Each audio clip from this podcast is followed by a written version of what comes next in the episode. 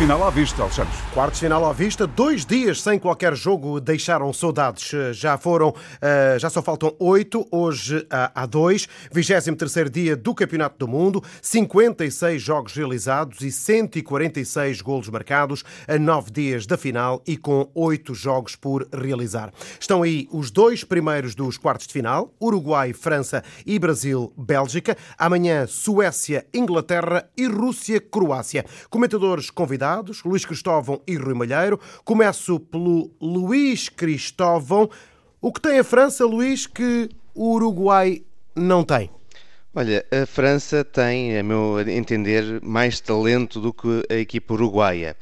Apesar de não ter uma identidade tão consolidada quanto o conjunto de Tabares, esta, esta, esta equipa de Deschamps tem andado muito à procura da sua identidade estratégica jogo a jogo, operando algumas modificações, quer na frente de ataque, onde começou com aquele trio Mbappé, Griezmann e Dembélé e acabou por ter que trazer Giroud para dar alguma consistência em termos de definição de um homem-alvo dentro da área e também no, nos, nos, papéis que Kanté e Pogba vão desempenhando a nível do meio campo. Eu creio que aqui estão realmente as suas principais forças. Nesta busca de Deschamps foi acabando por encontrar, por um lado, um Kanté que tem sido um jogador completamente insuperável no meio campo, um Pogba que vai encontrando o seu espaço de algum conforto na companhia do jogador do, do Chelsea. Os dois centrais também muito, muito seguros, mas sobretudo Griezmann e Mbappé. São duas ameaças muito fortes àquilo que será uma estratégia mais defensiva do Uruguai. Sobretudo Mbappé vai com certeza gerar muitas situações em que a equipa uruguaia vai ter que recorrer à falta e isso poderá ser uma vantagem para os franceses que, para além disso, têm também uma grande capacidade de se adaptar ao contexto do jogo e terão muito mais soluções no banco do que o Uruguai para tentar resolver o problema enquanto o jogo se for desenvolvendo. A rádio é assim mesmo. Tínhamos previsto no alinhamento começar pelo Rui Malheiro na pergunta do que é que tem o Uruguai que a França não tem. Agora sim, já recuperado e em condições de estar, de estar connosco, Rui. Fiz a primeira uh, pergunta e comecei pelo Luís. O que tem a França que o Uruguai não tem? E o Luís destacou, porque não estavas a ouvir, uh, não estavas connosco aqui em linha, de que há mais talento na França do que propriamente no Uruguai. Agora a pergunta que te faço, porque os ouvintes estão ávidos também de saber a tua opinião, o que é que tem então o Uruguai, na tua opinião, que a França não tem? Tem, acima de tudo, do meu ponto de vista, tem um melhor treinador. E tem um melhor treinador porquê? Porque assenta todas as suas premissas num jogar coletivo, enquanto deixa, tem, por outro lado, a, a tendência, se quisermos, para tentar explorar o individual Isso de mesmo. forma a esconder as, as deficiências do coletivo. E essa é uma grande diferença. Depois também acrescentaria dois pontos que me parecem essenciais. Um é a forma como o Uruguai aproveita bolas paradas ofensivas. Claramente tem mais potencial que a França, que também mostra algumas debilidades na defesa de bolas paradas.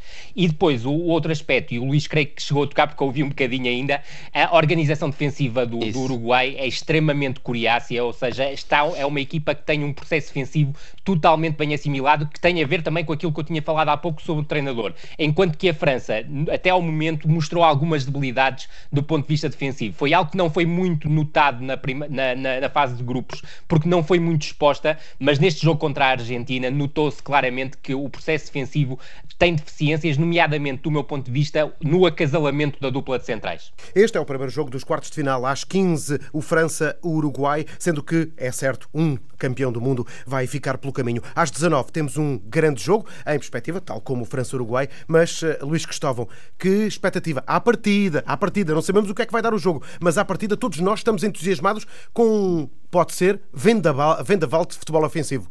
É, é, também isso que eu espero. Curiosamente, nestes últimos dois dias, vários analistas brasileiros vieram defender a ideia de que a Bélgica seria apresentar neste jogo muito mais defensiva do que aquilo que é o seu habitual. A mim parece-me que Roberto Martínez é daqueles técnicos que só sabe mesmo como atacar e que vai preferir morrer agarrado à sua ideia de jogo do Sem que dúvida. tentar alterá-la no, no, naquele que será o jogo da sua vida como treinador da Bélgica, creio eu. É uma Bélgica que vai procurar ter bola e, portanto, lançando uh, problemas à zona média defensiva do, do Brasil. Creio que será uma equipa que vai utilizar bastante Lukaku quase como um tanque de guerra, tentando condicionar ali um pouco a atuação dos centrais brasileiros e depois lançar as movimentações da Azar, Mertens, De Bruyne também a aparecer mais no passe e menos na penetração, uh, a explorar esse espaço ofensivo que será, uh, no fundo, a identidade daquilo que é a Bélgica. É tentar marcar primeiro e, a partir do marcar, criar uma onda de entusiasmo na sua equipa que esconda todas as fragilidades defensivas que a equipa tem. Para atacar bem, há que defender bem e permitir esse ataque organizado ou não. Rui Malheiro, há uma baixa no Brasil. Obviamente, Casemiro não vai poder jogar. Fernandinho, a equipa foi dada ontem por Tite. Uh, há aqui um Brasil diferente, até porque Marcelo joga à esquerda, enfim, com Filipe Luís, mas é um Brasil que os jogadores são diferentes e, portanto, pode haver aqui mudanças ou não? É a pergunta que faço. Uh, pode haver mudanças porque, à partida, jogando com Fernandinho, o, o Brasil fica com um médio centro defensivo também excelente a fazer coberturas, como é o caso de Casemiro, mas, sobretudo, ganha mais capacidade de construção. Agora, também me parece uma coisa, é que Tite não vai pedir a Fernandinho